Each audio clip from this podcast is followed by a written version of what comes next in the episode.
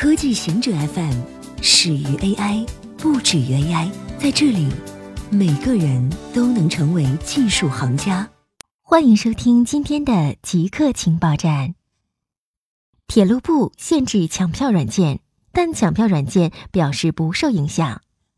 中国铁路总局表示，一些第三方的软件相关机器特征已经被识别，并被实施限制措施。也就是说，即使用户花钱购买了加速服务，购票的成功率也绝不会像各个抢票软件显示的一样。但测试发现，去哪儿、飞猪、携程等抢票 APP 均仍可以提供抢票服务。飞猪方面则表示，其预约抢票服务并未受到影响。飞猪没有通过购买提高抢票成功率的抢票包产品。东南亚和印度成为新生产基地。金融时报报道，在富士康决定向中国以外地区扩张后，苹果的另一个合同制造商也做出了同样的决策。和硕联合科技你将在三个国家——印度、印度尼西亚和越南建设新工厂。和硕大约承担苹果百分之三十的组装订单。公司到目前为止几乎完全依赖中国。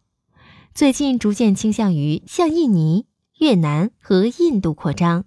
公司总裁廖思正表示，将不日公布越南建厂的具体计划。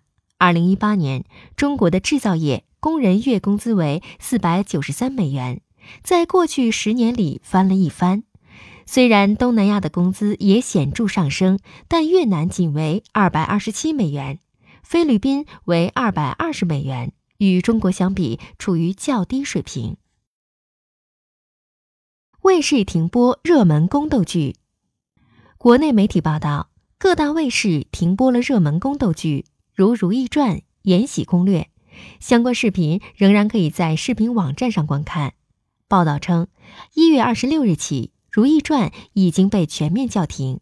原本于东方卫视下午档播出的《如懿传》，目前已经正式被其他节目所替代。江苏卫视晚间档的《如懿传》也将会被临时换掉，而浙江卫视播出的《延禧攻略》也是被替换成了综艺复播。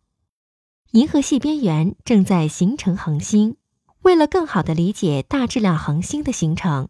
中科院紫金山天文台研究人员领导的国际合作小组，利用100米口径的德国艾菲尔斯贝格射电望远镜及65米口径的上海天马射电望远镜，对银河画卷 CO 巡天发现的约200个位于银河系外壁之外的分子云进行了麦泽搜寻。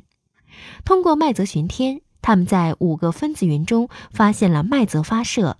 这些麦泽的发现。证明了在银河系边缘存在着剧烈的大质量恒星形成活动。较低的麦泽探测率表明，在银河系边缘低气体密度和金属丰度的环境下，有较低的恒星形成率，为长期以来的理论模型提供了直接的观测证据。研究报告发表在《天体物理》杂志期刊上。冲绳人的长寿秘诀。冲绳每十万居民中就有六十八位百岁老人，即使按照日本的标准，冲绳人的寿命也是很突出的。与日本其他地区的人相比，冲绳人活过一百岁可能性要高出百分之四十。科学家花费了数十年的时间，试图揭示冲绳人长寿的秘密，包括他们的基因和生活方式。冲绳百岁老人研究项目自1975年以来一直在调查冲绳老年人口的健康状况，调查范围覆盖了冲绳县内150多个岛屿的居民。到2016年，已经调查了当地1000位百岁老人。冲绳百岁老人似乎已经延迟了许多常见的衰老影响，他们不会在人生最后时段受到久病折磨。几乎三分之二的冲绳老人直到九十七岁都能独立生活，遗传运气好可能是一个重要因素。由于岛屿的地理位置特殊，冲绳群岛的居民自古以来处于较为孤立的状态，与外界交流较少，也因此可能拥有一些独特的遗传特征。初步研究表明，这些特征可能包括 APOE4 基因变异的患病率降低，APOE4 基因。会增加患心脏病和阿尔茨海默氏症的风险。